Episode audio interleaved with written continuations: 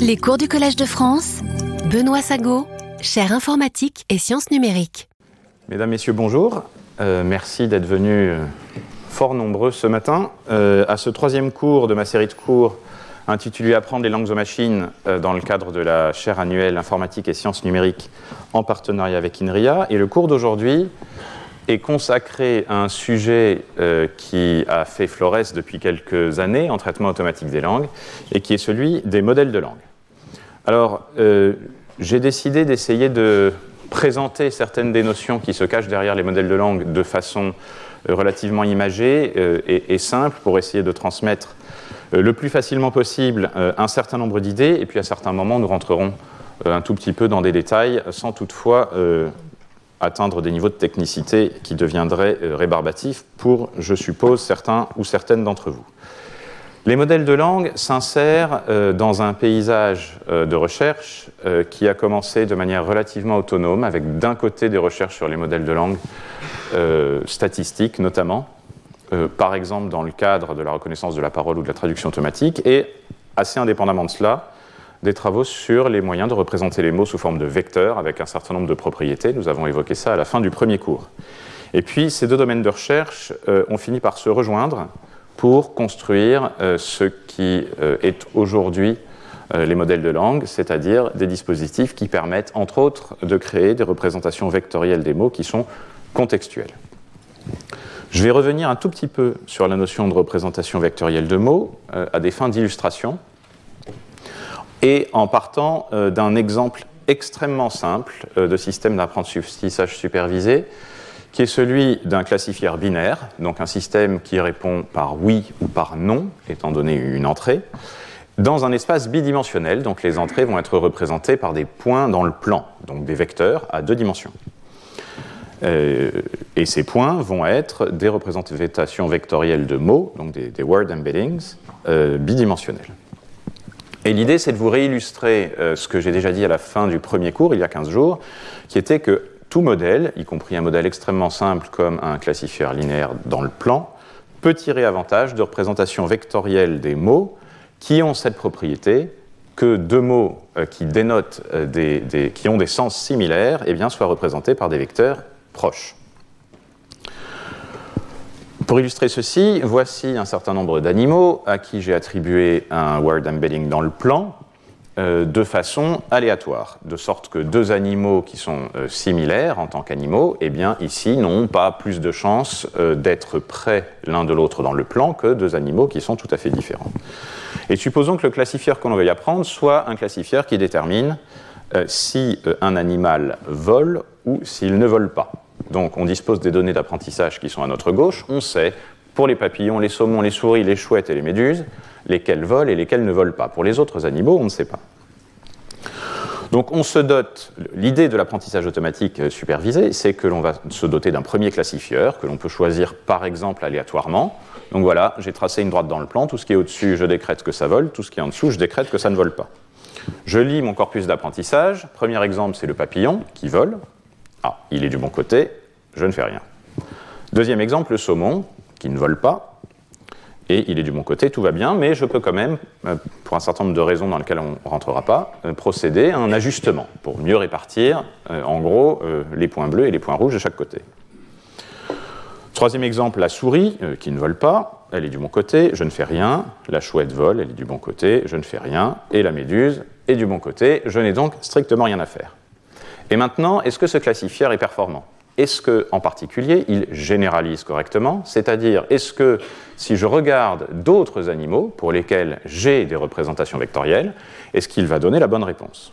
Donc, je remets mes animaux tels qu'ils étaient tout à l'heure, et vous voyez que le classifieur que j'ai appris est très mauvais. Pour la plupart des animaux qu'il n'a pas vus pendant son apprentissage, il se trompe.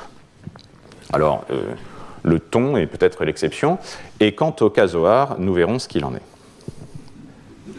Remplaçons maintenant ces représentations vectorielles à peu près aléatoires par des représentations vectorielles qui ont cette propriété que deux animaux similaires vont être représentés par des vecteurs qui sont proches les uns des autres. Vous voyez là, euh, c'est à peu près cohérent. Hein. Il y a les, insectes volants qui sont à peu près ensemble, les oiseaux qui sont en bas à gauche à peu près ensemble, poissons et invertébrés euh, dans un des cadrans, et les mammifères en haut à droite. Ou en bien encore, les animaux qui vivent principalement dans l'air sont côté gauche, ceux qui vivent plutôt dans l'eau en bas à droite, etc. Donc vous voyez là, j'ai des vecteurs qui ont cette propriété que deux animaux similaires vont être représentés par des vecteurs proches les uns des autres. Reprenons notre corpus et reprenons notre classifieur aléatoire initial et recommençons l'opération. Mon papillon, il était là, il est du bon côté, je ne fais rien. Mon saumon, il était là, lui non plus, lui aussi, pardon, il est du bon côté, je ne fais donc rien. En revanche, une souris, ça ne vole pas. Donc, je vais devoir mettre à jour mon classifieur, c'est-à-dire changer les deux paramètres de ma droite. Une droite, c'est jamais que deux paramètres, c'est donc un modèle à deux paramètres, contrairement aux grands modèles de langue d'aujourd'hui qui en ont plusieurs centaines de milliards. Je mets à jour mes deux paramètres de sorte que la souris se retrouve du bon côté de la droite. J'ai, euh, voilà, mon classifieur s'apprend progressivement. Quatrième exemple, la chouette, qui est du mauvais côté. Je mets à nouveau à jour mon classifieur. Cinquième exemple, la méduse, qui ne vole pas, jusqu'à plus ample informé, et qui est du bon côté de la droite. Je remets mes animaux de tout à l'heure, et là, vous vous apercevez que le fait que deux animaux proches soient proches dans l'espace a pour effet secondaire que les quelques exemples de mon corpus d'apprentissage, puisque les animaux qui leur sont proches euh, dans l'espace ici sont des animaux qui leur ressemblent et qui donc statistiquement euh, ont la propriété de voler ou de ne pas voler euh, qui, a, la même valeur. Hein. Un chat, c'est près d'une souris parce que c'est similaire dans l'absolu. si la souris ne vole pas, le chat ne vole pas, c'est logique. Et du coup, mon classifieur a bien mieux généralisé. Donc c'est ça l'intuition derrière vecteurs similaires, vecteurs proches pour des, euh, des, euh, mots euh, similaires.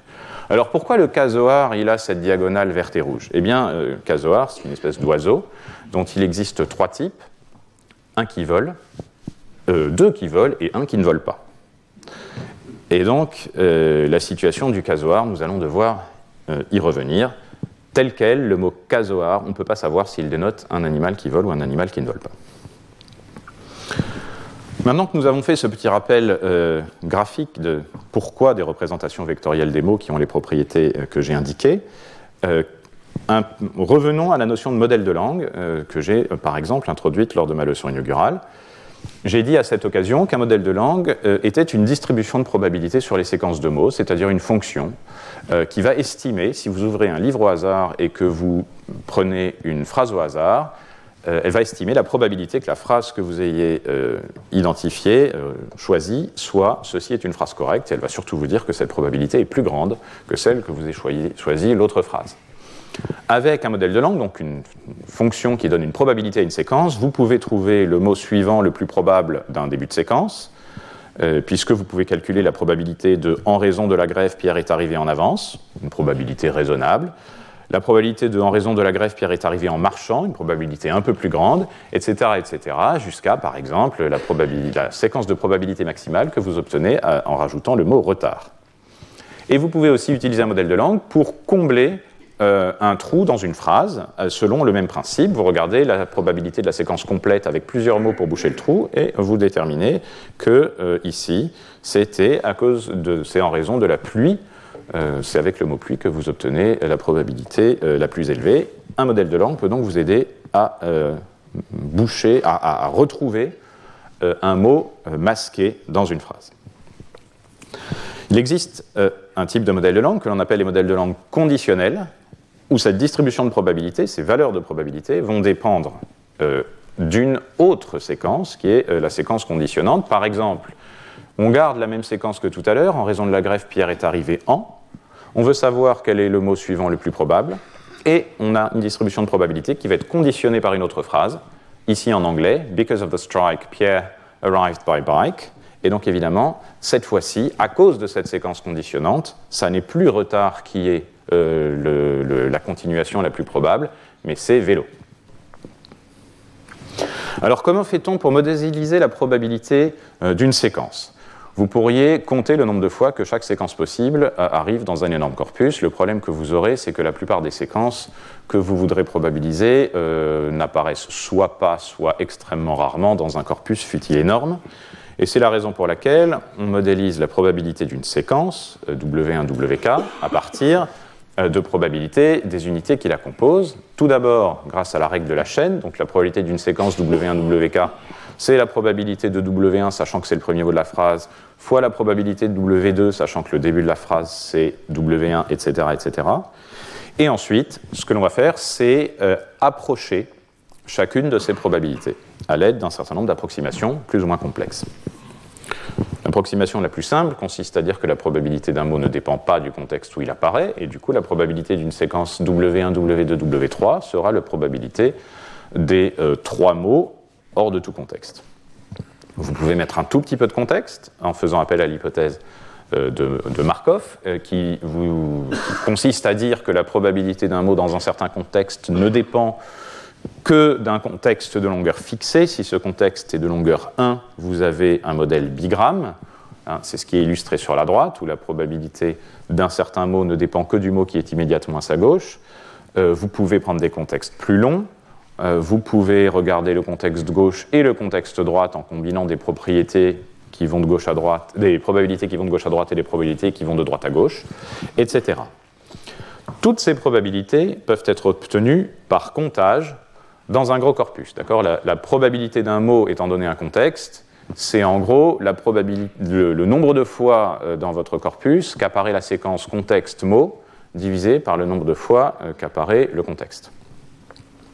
C'est un comptage qui, applique un principe de maximum de vraisemblance. C'est rapide à construire, rapide à utiliser et facile à interpréter. Mais c'est insuffisant pour capturer un certain nombre de dépendances à plus longue distance. Vous voyez que dans cette phrase, Marie, pour réfléchir à l'habitude de se parler à lui-même ou à elle-même, pour savoir si lui-même est plus probable qu'elle-même ou inversement, eh bien, une fenêtre de, longueur 3 ne suffit pas. Le mot pertinent, il est beaucoup plus loin. C'est la raison pour laquelle euh, on peut euh, avoir besoin de modèles de langue dits par prédiction. Donc, plutôt que de compter, on va chercher à prédire le mot suivant ou le mot euh, qui va boucher le trou. Et on va apprendre cela à l'aide d'un modèle par exemple statistique ou par exemple neuronal, qui donc, étant donné un contexte, va prédire le mot le plus probable à la position qui nous intéresse. Donc c'est en gros la même chose que notre classifieur de tout à l'heure, qui classait en vol ou ne vole pas, sauf que là, on n'a pas envie de classer en deux classes, on a envie de classer en autant de classes qu'il y a de mots dans notre dictionnaire. On veut savoir, parmi tous ces mots, euh, quel est le bon, quel est le plus probable. Si vous regardez, si vous utilisez seulement le contexte gauche pour prédire le mot le plus probable immédiatement à sa droite. Euh, un modèle de langue qui va faire cette prédiction s'appelle un modèle de langue génératif. Si vous utilisez les deux côtés du contexte, c'est donc comme si vous aviez masqué un mot au milieu d'une phrase, ça s'appelle un modèle de langue par masquage.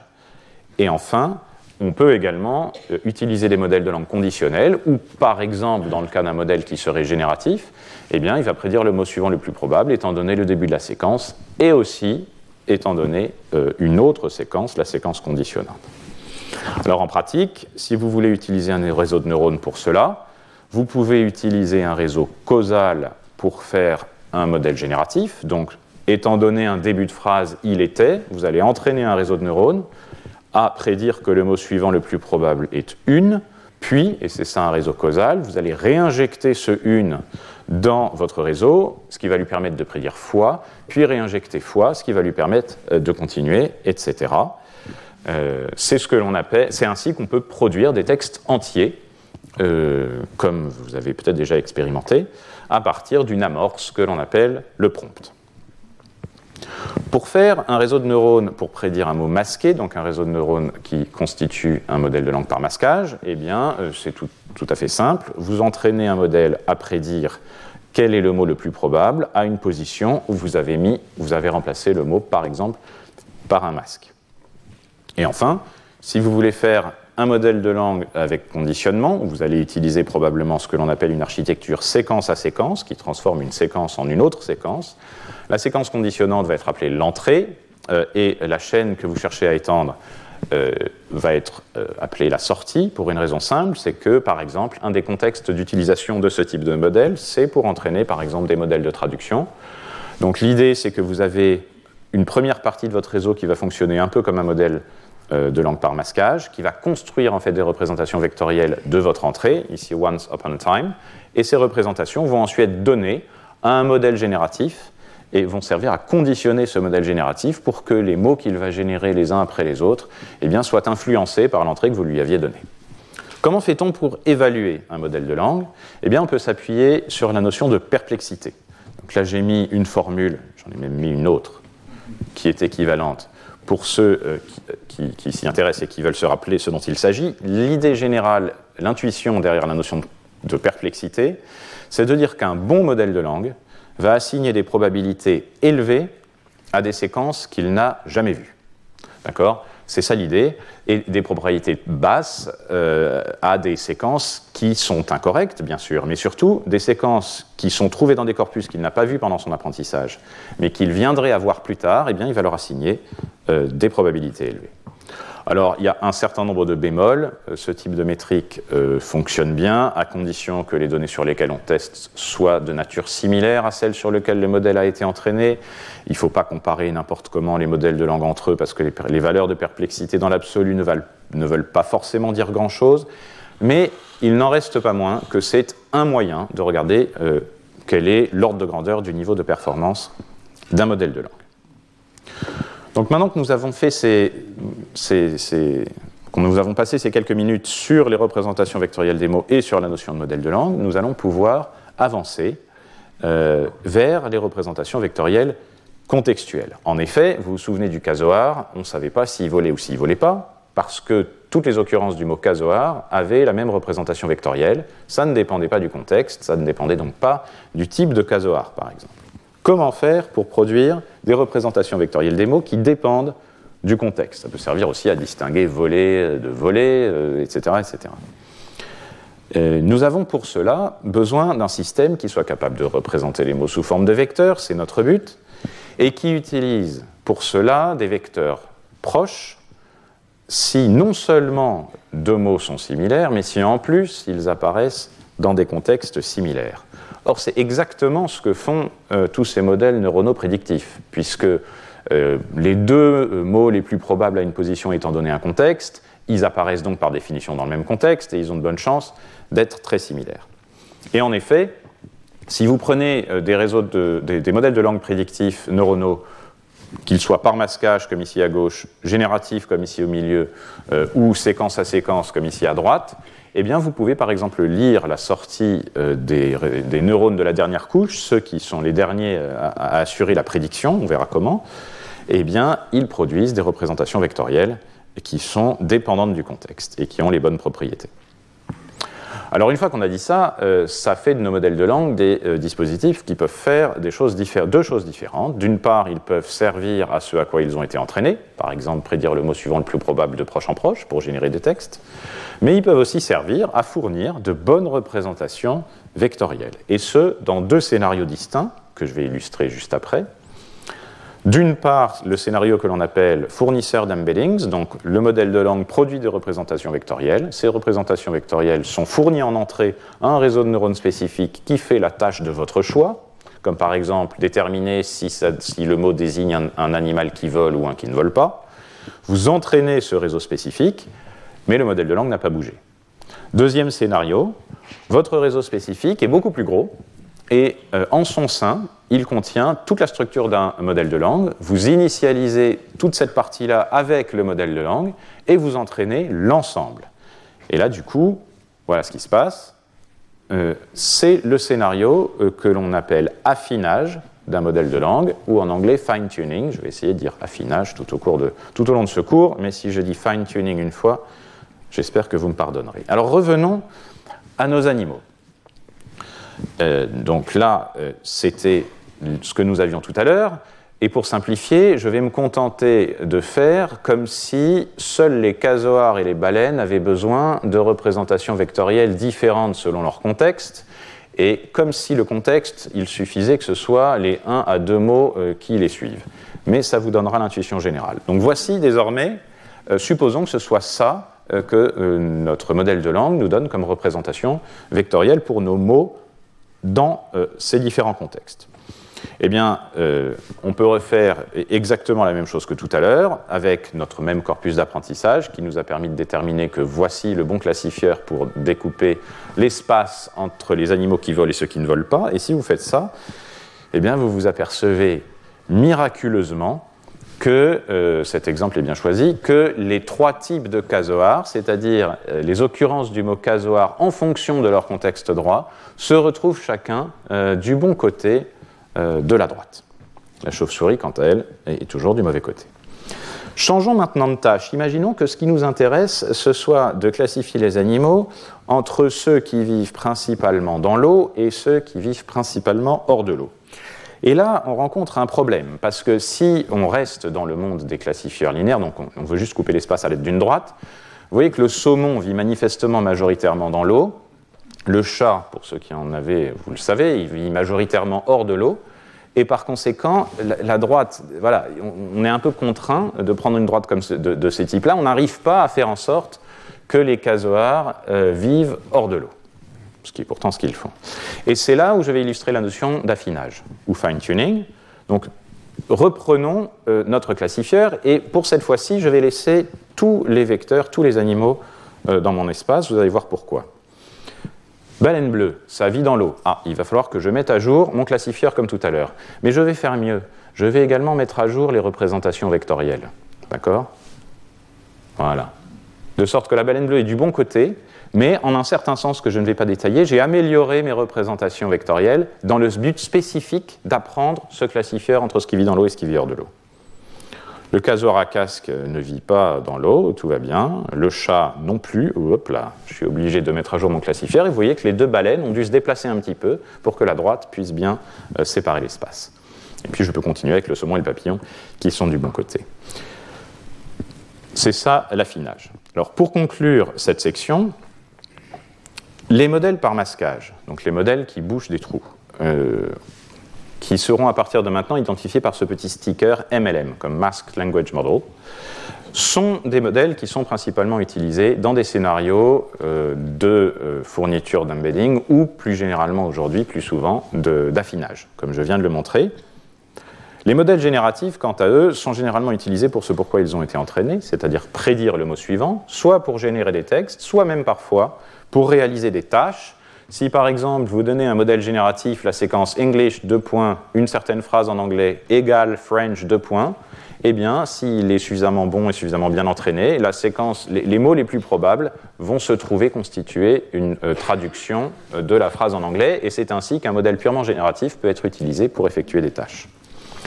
Il n'en reste pas moins que les modèles, modèles encodeurs-décodeurs sont là eux aussi et peuvent être affinés pour le coup pour faire des tâches de transformation de texte, comme euh, notamment la traduction automatique. Donc voilà un petit peu qu'est-ce que c'est qu'un modèle de langue neuronale et à quoi ça peut servir. Alors maintenant, comment est-ce qu'on les construit en pratique? Eh bien, on va s'appuyer pour cela sur un certain nombre d'architectures neuronales, c'est-à-dire de, de, formes de réseaux de neurones, dont je vais vous présenter quelques-uns, en commençant par les réseaux de neurones récurrents, et en l'illustrant pour commencer sur euh, des modèles de langue de type génératif. Donc l'idée, c'est que vous partez euh, d'un embedding initial, donc une représentation vectorielle simple et qui n'a pas encore les bonnes propriétés, par exemple une représentation one-hot pour ceux qui s'en souviennent. Et donc là, la représentation, c'est la représentation du mot spécial BOS comme beginning of sentence, donc début de phrase, c'est pour indiquer au modèle qu'on est au début de la phrase. C'est comme le dièse de tout à l'heure dans les modèles par comptage. L'idée derrière un réseau récurrent, ou RNN, euh, c'est de prédire de proche en proche le mot suivant, l'un après l'autre, euh, en s'appuyant sur un état intermédiaire caché. Ici, un vecteur donc initialisé sous forme H0. Votre neurone RNN fait des calculs et euh, sort un vecteur H1 caché qui a été mis à jour grâce à la lecture de l'embedding du premier mot W1 et ce H1, ensuite, il est comparé à une banque d'embedding euh, associant un vecteur à chacun des mots de votre lexique. Il fait un produit scalaire. Et euh, une fois ce produit scalaire fait, il utilise une fonction euh, très répandue en réseau de neurones qui s'appelle la fonction softmax, qui garantit que le résultat du produit scalaire peut être interprété comme une distribution de probabilité sur tous les éléments du lexique. Et euh, ça permet d'obtenir une distribution de probabilité sur tous les éléments du lexique et par exemple de choisir le mot suivant le plus probable, ici I, Et on peut refaire euh, la même chose une deuxième fois. Là, il y avait la place à côté du titre, donc la, la, distribution de probabilité a été représentée de manière plus graphique, mais c'est l'idée. Et euh, vous prédisez ensuite like et ensuite donuts. La manière dont vous apprenez un réseau comme celui-là, c'est que vous calculez ce que l'on appelle une fonction de coût. Vous regardez la probabilité euh, assignée par le modèle au mot qui était effectivement à prédire, et vous faites un certain nombre de calculs par ce que l'on appelle la propagation arrière ou backpropagation. Je ne vais pas rentrer dans les détails du calcul, mais ça vous permet de mettre à jour les paramètres du RNN, de même qu'on remettait à jour notre droite. Tout à l'heure, on la faisait bouger pour qu'elle euh, corresponde mieux à nos données. Un inconvénient majeur des réseaux euh, récurrents comme cela, c'est que l'information a du mal à circuler d'un bout à l'autre de la phrase. Si vous faites une erreur vers la fin de la phrase et que euh, la, la cause de cette erreur l'information qu'il aurait fallu mieux prendre en compte est à l'autre bout de la phrase, eh bien, ces mises à jour successives de tous les paramètres de proche en proche conduit à un certain nombre de difficultés qui, ne sont, enfin, qui, posent problème et qui affectent la qualité euh, du, modèle de langue, du réseau. Alors il y a un certain nombre de solutions qui ont été proposées, et en particulier un type de réseau récurrent un petit peu plus sophistiqué qui s'appelle les Long Short-Term Memory Networks, euh, qui est explicitement conçu pour permettre à des informations de mieux circuler d'un bout à l'autre de la phrase. Euh, mais euh, je n'ai pas le temps de rentrer dans les détails. C'est une architecture qui a été à l'état de l'art en TAL pendant un certain temps, juste avant l'arrivée de l'architecture dont nous allons parler bientôt. Je vous indique par ailleurs, parce que nous, en aurons besoin tout à l'heure, que l'on peut utiliser des réseaux que l'on appelle multicouches, où au lieu d'avoir une seule série euh, de neurones qui font des calculs euh, comme ici indiqué, eh bien vous en avez plusieurs, donc plusieurs couches de réseau où une fois qu'on a calculé ce qui se passe euh, au niveau d'une certaine couche, ce qui est produit par un neurone, en l'espèce les représentations intermédiaires, vont être données en entrée aux neurones de la couche de-dessus, et ceux de proche en proche. Alors, les limites de ces réseaux, même à plusieurs couches, comme je le disais, l'information n'est transmise qu'indirectement d'un bout à l'autre de la séquence, et ça pose des problèmes, même dans des réseaux de type euh, LSTM qui pourtant essayent euh, de, régler ce problème. Et puis, il y a des difficultés de passage à l'échelle. Euh, en termes de calcul, d'une part, chaque mot doit être traité l'un après l'autre. Pour, pour, générer le troisième mot, il faut avoir d'abord généré le deuxième. Euh, ce qui conduit à des entraînements difficiles à paralléliser. On ne peut pas faire de grandes quantités de calculs en même temps en parallèle pendant l'apprentissage. Et puis des difficultés de passage à l'échelle en termes de nombre de couches. En pratique, là je vous ai montré des réseaux à une couche, des réseaux à deux couches. En pratique, on va parler tout à l'heure de réseaux à plusieurs dizaines de couches et euh, ça se passe mal avec les RNN.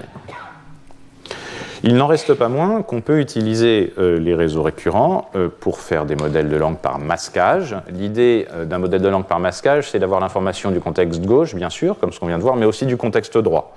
Donc l'astuce, c'est de prendre deux réseaux récurrents, un qui va de gauche à droite, un qui va de droite à gauche, et de combiner les représentations qu'ils fabriquent, de sorte que vous avez des informations qui viennent des deux côtés du contexte pour prédire le mot le plus probable. Et puis, vous pouvez aussi utiliser les réseaux récurrents pour faire des modèles de langue séquence à séquence. Donc là, l'idée, c'est que vous avez une première partie de votre réseau récurrent, qu'on appelle l'encodeur, qui en gros, pour simplifier, lit la, phrase d'entrée, la, séquence conditionnante. Ici, I like donuts. Et la sortie, donc le, le, vecteur H3, la sortie du dernier neurone, va être utilisé comme entrée pour un deuxième morceau de réseau récurrent que l'on va appeler le décodeur et qui lui va fonctionner comme un modèle de langue génératif. Donc il va prédire le mot suivant plus probable de proche en proche. C'est comme un modèle de langue génératif normal, sauf que le H'0, au lieu d'être initialisé de façon aléatoire, il contient, ou du moins il essaye, de contenir toute l'information qui a été lue par l'encodeur pendant euh, qu'il lisait I like donuts. D'accord? Donc il faut que ce petit vecteur H3 ou H'0 stocke en un seul petit vecteur, petit ou restant parfois relatif, euh, la phrase complète I like donuts. Donc évidemment, euh, c'est relativement euh, fragile comme approche, surtout, vous l'imaginez, si la phrase est très longue. Et euh, c'est la raison pour laquelle a été introduit un mécanisme dont nous allons nous servir immédiatement après, qui est ce que l'on appelle le mécanisme d'attention. Donc plutôt que de demander à l'encodeur, au, décodeur de décoder euh, le vecteur qui représenterait toute la phrase, on va lui offrir la possibilité de regarder à chaque étape euh, la phrase d'entrée. Et pour cela, on va lui permettre de regarder à chaque étape les différents vecteurs qui ont été produits successivement après chaque mot par l'encodeur. Et de les regarder comment Eh bien, de les regarder de façon pondérée, grâce à un mécanisme qui s'appelle le mécanisme euh, d'attention. C'est-à-dire que, par exemple, si vous avez déjà prédit le J et que votre modèle essaye désespérément de savoir quel mot prédire après. Nous, on sait que la bonne réponse, c'est M. Eh bien, ce modèle d'attention, il, a appris à euh, se rendre compte que dans un contexte où on vient de prédire euh, J et où on a euh, ce que l'on a ici euh, en, termes de, de phrase d'entrée, eh bien, il est dans notre intérêt, il est dans l'intérêt du modèle de faire surtout attention à la représentation qui a été produite juste après like, c'est-à-dire la représentation qui porte en elle-même de façon la plus explicite le mot like, et puis un petit peu celle qui vient de I, et que par contre, regarder ce qui a été produit juste après avoir lu Donuts n'est pas utile, ou pas très utile. Et ce faisant, ça l'aide à prédire euh, M avec succès. Alors, donc ça, c'était une représentation déjà simplifiée du mécanisme d'attention. Voici une représentation encore plus simplifiée du mécanisme d'attention. Hein. C'est vraiment une simplification. L'information ne circule pas directement comme ça. Mais j'ai voulu vous montrer que euh, ça permet, par exemple, au modèle, avant de prédire J apostrophe, eh bien, de prendre plus fortement en compte la représentation qui a été produite par l'encodeur juste après le mot I, etc., etc.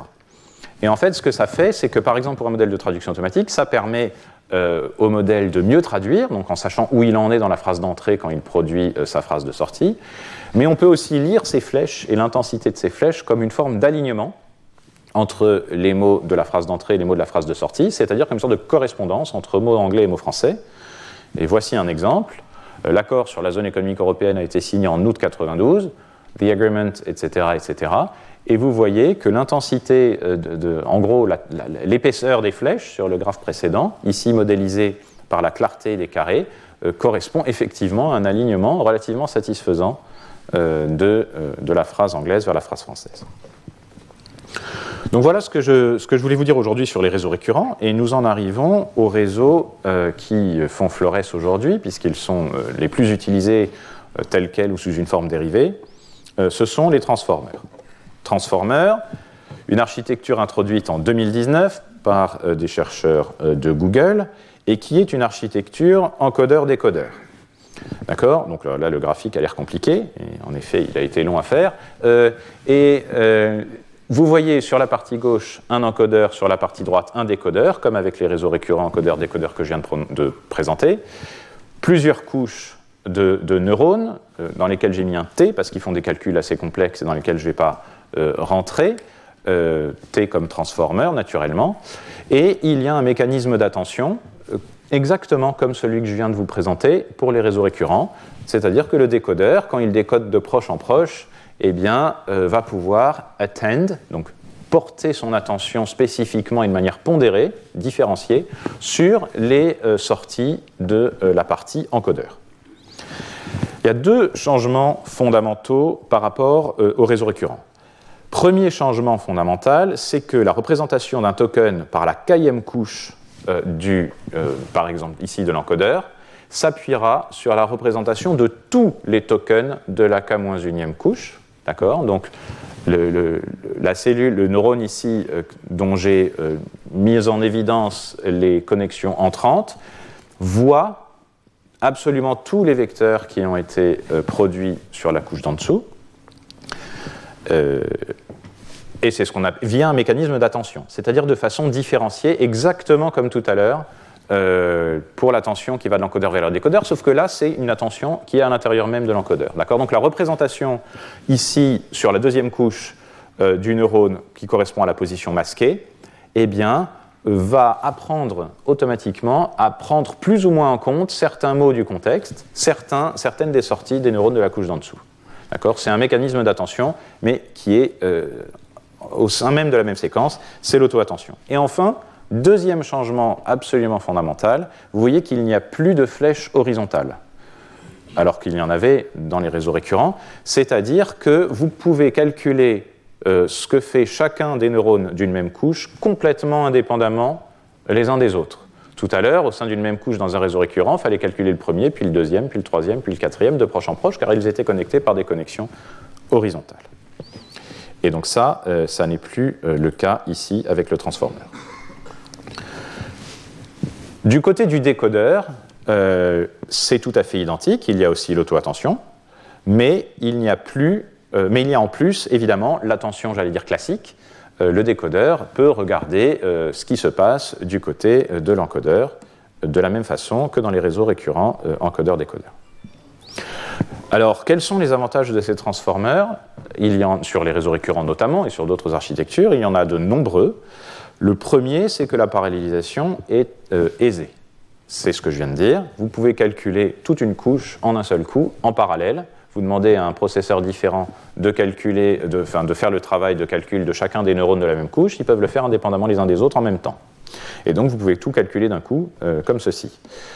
Euh, Deuxième grand avantage, ça permet à l'information de circuler d'un bout à l'autre de la phrase de manière beaucoup plus simple. Pourquoi? Regardez ce chemin vert qui permet de faire circuler de l'information entre le mot old et la position qui, qui, est, juste à droite dans la sortie. Bon, il est d'une certaine longueur, il y a un certain nombre de flèches à suivre, mais pour faire circuler de l'information depuis l'autre bout de la phrase, il y a finalement le même nombre de flèches à suivre. D'accord? Donc le chemin, l'information circule beaucoup mieux d'un bout à l'autre de la phrase de façon plus naturelle. Un certain nombre d'inconvénients toutefois. Les transformers sont computationnellement relativement coûteux pour les séquences longues. Pourquoi? Parce que l'auto-attention est quadratique en la longueur de la séquence. Vous avez à calculer pour chaque position va être le combien fort on va prendre en compte chaque position. Donc si vous avez n positions, ça fait n au carré très vite. Alors il y a un certain nombre de travaux qui ont essayé de proposer des, approches pour, euh, pour changer ça. Euh, et puis, euh, en pratique, euh, les transformers sont souvent un petit peu plus compliqués à entraîner et à faire converger. Euh, c'est devenu une, ingénierie non triviale que d'entraîner des transformers. Alors maintenant que nous avons vu deux architectures, enfin quelques architectures largement utilisées, je voudrais vous présenter quelques modèles de langue qui ont été entraînés et qui s'appuient sur ces architectures. Le premier d'entre eux, c'est le modèle Elmo, qui s'appuie sur un réseau récurrent bidirectionnel. C'est un modèle par masquage euh, qui a été entraîné sur des données en anglais. Il a une caractéristique intéressante, c'est que, euh, contrairement à ce que j'ai pu présenter au premier cours et ce qui sera le cas pour les modèles suivants, il n'utilise pas un vocabulaire de taille fixe et un découpage en sous-mots. Il euh, prend chacun des mots et il en regarde les, caractères qui le constituent.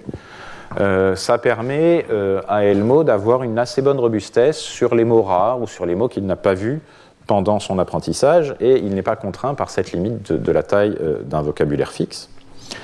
Un modèle dont vous avez peut-être déjà entendu parler, c'est le modèle BERT, qui lui est un modèle transformer. c'est plus précisément un modèle qui s'appuie sur la partie encodeur du transformer, qui est utilisé pour apprendre un modèle de langue par masquage, avec euh, deux euh, objectifs. Donc il est entraîné à faire deux choses en même temps, si vous voulez. Il est d'une part entraîné, évidemment c'est un modèle par masquage, donc à démasquer un mot qui euh, a été masqué dans l'entrée. Alors en pratique c'est un tout petit peu plus complexe que ça, mais ça reste quand même l'intuition. Et en même temps, il est entraîné à être capable de faire en sorte que le caractère de début de mot, celui qui s'appelait BOS tout à l'heure et qui ici s'appelle CLS, euh, eh bien, euh, soit en mesure de prédire si la phrase qui nous intéresse et une phrase qu'on met juste derrière, séparée par un séparateur, était ou non dans le corpus d'entraînement consécutive. L'idée, c'est que si le modèle apprend à prédire que deux phrases se suivent ou ne se suivent pas, c'est qu'il apprend des propriétés globales euh, sur, sur la phrase et que ça peut servir ensuite à faire des classifieurs, de, l'analyse de sentiments, savoir si une phrase a une connotation positive, négative, etc. etc. Alors, euh, BERT a été un succès considérable. L'utilisation de BERT a permis d'améliorer l'état de l'art du traitement automatique des langues. et il y a donc eu un certain nombre de descendants. Un BERT multilingue, qui contrairement au BERT d'origine n'a pas été entraîné que sur des données de l'anglais, mais sur 100 euh, Wikipédia différentes, donc il couvre plus ou moins bien 100 langues, mais avec un langage très wikipédiesque. Euh, le modèle Roberta, entraîné euh, légèrement plus tard, un certain nombre d'ajustements techniques ont permis une amélioration des performances, dont l'augmentation de la taille des données d'entraînement. le modèle Albert, ou, par exemple Distilbert, qui sont des tentatives pour avoir des modèles plus petits, qui restent cependant performants le modèle Camembert que mon équipe et moi avons entraîné, qui était le premier, ou en tout cas l'un des premiers grands modèles de ce type-là euh, pour le français. On peut citer aussi le modèle Flaubert euh, pour le français, entraîné très peu de temps après. Et puis un certain nombre d'autres modèles euh, qui, par exemple, comme Elmo, regardent les mots au niveau des caractères, ou qui, comme Electra ou Deberta, utilisent des architectures un peu plus complexes, dérivées euh, de l'architecture euh, transformer. Du côté des modèles génératifs maintenant, les plus connus d'entre eux sont ceux de la famille GPT. Donc ils s'appuient sur le côté décodeur de l'architecture transformer. Et vous voyez euh, au fil du temps à quel point est-ce que ces modèles ont pu devenir de plus en plus gros. en 2018, GPT-1 était à peu près de la même taille que BERT, avec 117 millions de paramètres. Et puis un an plus tard, GPT-2, c'était un milliard et demi de paramètres, GPT-3, 175 milliards de paramètres, et GPT-4, on n'a pas d'informations officielles, mais on est sur probablement un petit nombre de milliers de milliards de paramètres. C'est donc un tout petit peu plus compliqué que notre classifieur à deux paramètres de tout à l'heure. Et alors avec 175 milliards de paramètres, vous pouvez générer euh, le mot suivant le plus probable, de proche en proche, et donc générer des textes qui ont un certain nombre de propriétés relativement intéressantes. Si vous donnez comme amorce ou comme prompt euh, à GPT-3 euh, ce qu'il y a ici à la gauche de l'écran, donc en gros trois films, trois titres de films, deux points derrière chacun d'entre eux, un résumé sous forme d'émoji euh, de ce que raconte le film, puis un quatrième film, deux points, eh bien, il a appris à généraliser et à abstraire cette séquence pour en continuer le motif, pourtant un motif très abstrait, et donc, euh, si vous mettez Star Wars, il va vous présenter un résumé euh, comme ça, Star Trek, voilà. Euh, et ce type de propriété d'abstraction par-dessus des motifs, enfin d'abstraction de motifs, nous a sincèrement tous impressionnés quand GPT-3 est sorti.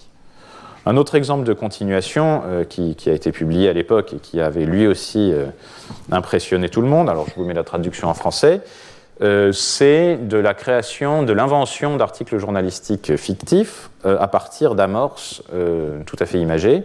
Dans une découverte choquante, des scientifiques ont découvert un troupeau de licornes vivant dans une vallée reculée jusqu'alors inexplorée des montagnes des Andes. C'est ce qui a encore plus surpris les chercheurs, c'est le fait que les licornes parlaient un anglais parfait. Si vous demandez à GPT-3 le mot suivant le plus probable, il va vous répondre le. Ensuite, scientifique, etc., etc. Et ça donne le scientifique à nommer la population en raison de leur corne distinctive, la licorne d'Ovide, etc., etc. Et donc vous voyez, ça crée euh, des textes qui ressemblent à des rêves en réalité, euh, et qui étaient tout à fait impressionnants. Alors après, euh, voilà, c'est comme souvent avec l'emballement médiatique sur certaines technologies, on a pu voir quelques dérives. Il y a eu cette histoire d'un article qui aurait été généré par GPT-3 et qui, était tout à fait impressionnant. Euh, voilà, le journalisme automatique, etc. Sauf qu'en fait, c'était des plusieurs textes générés par GPT-3 dans lesquels la personne avait euh, choisi les morceaux qui se combinaient le mieux entre eux, avait agencé tout ça pour en faire un article qui avait l'air très bon. Donc l'humain était encore bien présent dans la boucle et ça a eu l'heure d'agacer à juste titre certains commentateurs. Donc attention aux effets de mode.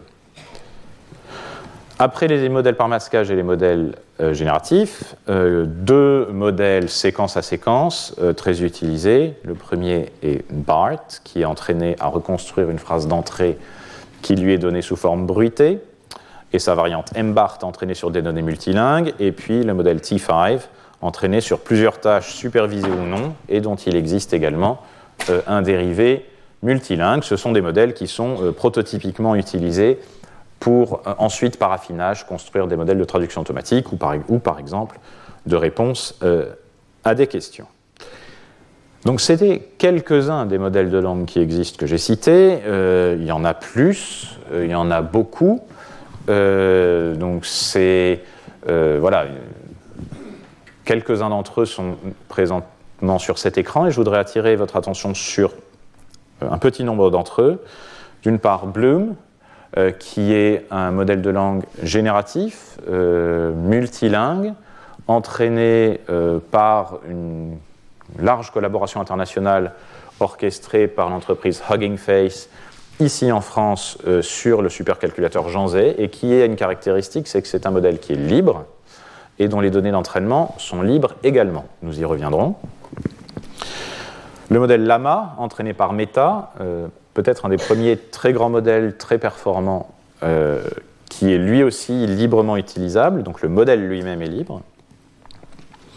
Les modèles Mistral, euh, entraînés par l'entreprise éponyme, et euh, Falcon, entraînés au bénéfice d'un client émirati par une autre start-up française, Lighton, qui eux aussi sont libres, en tout cas pour certaines des variantes, et puis Lama 2, deuxième version du modèle Lama, entraîné par Meta. Vous notez, c'est important, que tous les modèles qui sont sur un arrière-plan jaune sont des modèles qui sont librement utilisables. Et euh, le, développement de plus en plus euh, fréquent de modèles libres est, quelque chose qui fait avancer à la fois la recherche et la technologie.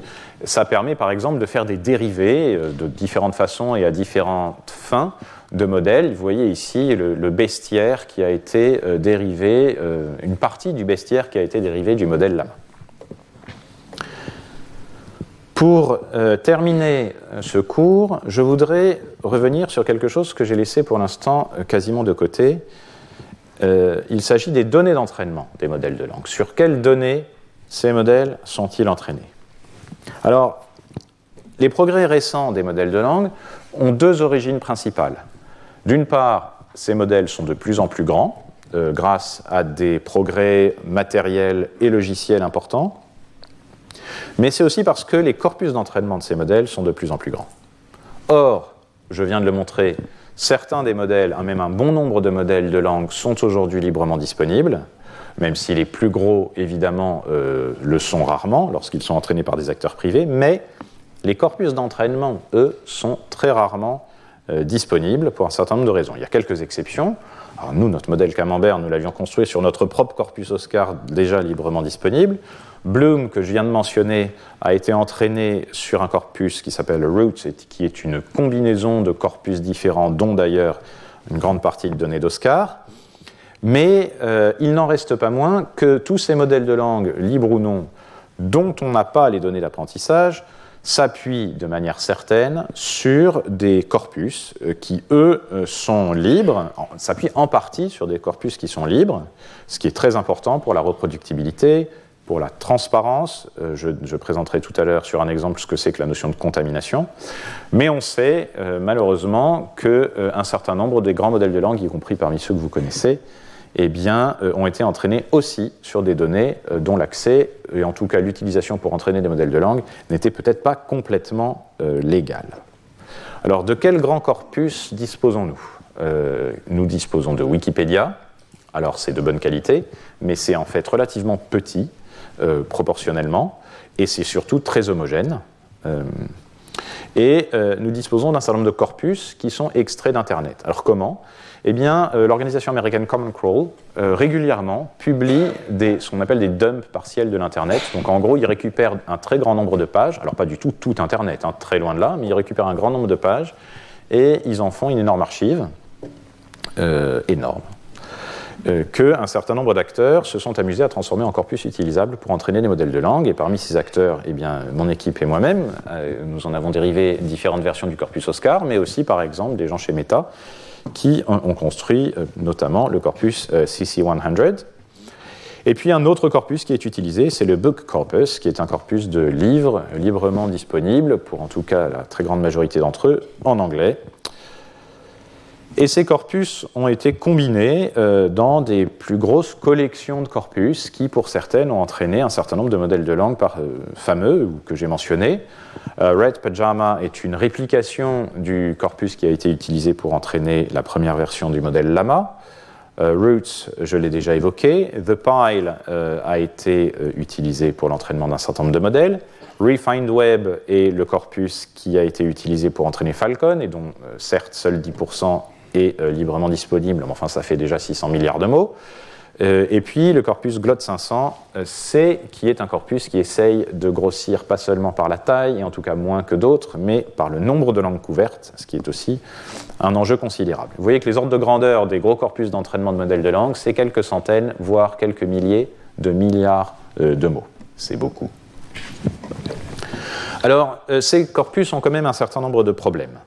D'une part, des problèmes pour l'entraînement des modèles et la qualité des modèles qui sont entraînés. Euh, alors je vais mentionner les biais de représentation. On, pourrait faire un cours d'une heure et même plus sur, sur tous ces éléments, mais en quelques mots. Les biais de représentation, eh bien sur Internet, il y a un certain nombre d'opinions qui sont représentées. Elles ne sont pas forcément représentatives des opinions de la population générale et euh, elles ne sont pas forcément toutes très souhaitables à donner en entrée euh, à, un modèle de langue pour son entraînement. Des biais de représentativité, euh, toutes les langues ne sont pas représentées dans les mêmes proportions. Vous voyez par exemple dans le corpus d'entraînement de l'AMA 2, il y a 89,7% d'anglais et 0,16% de français.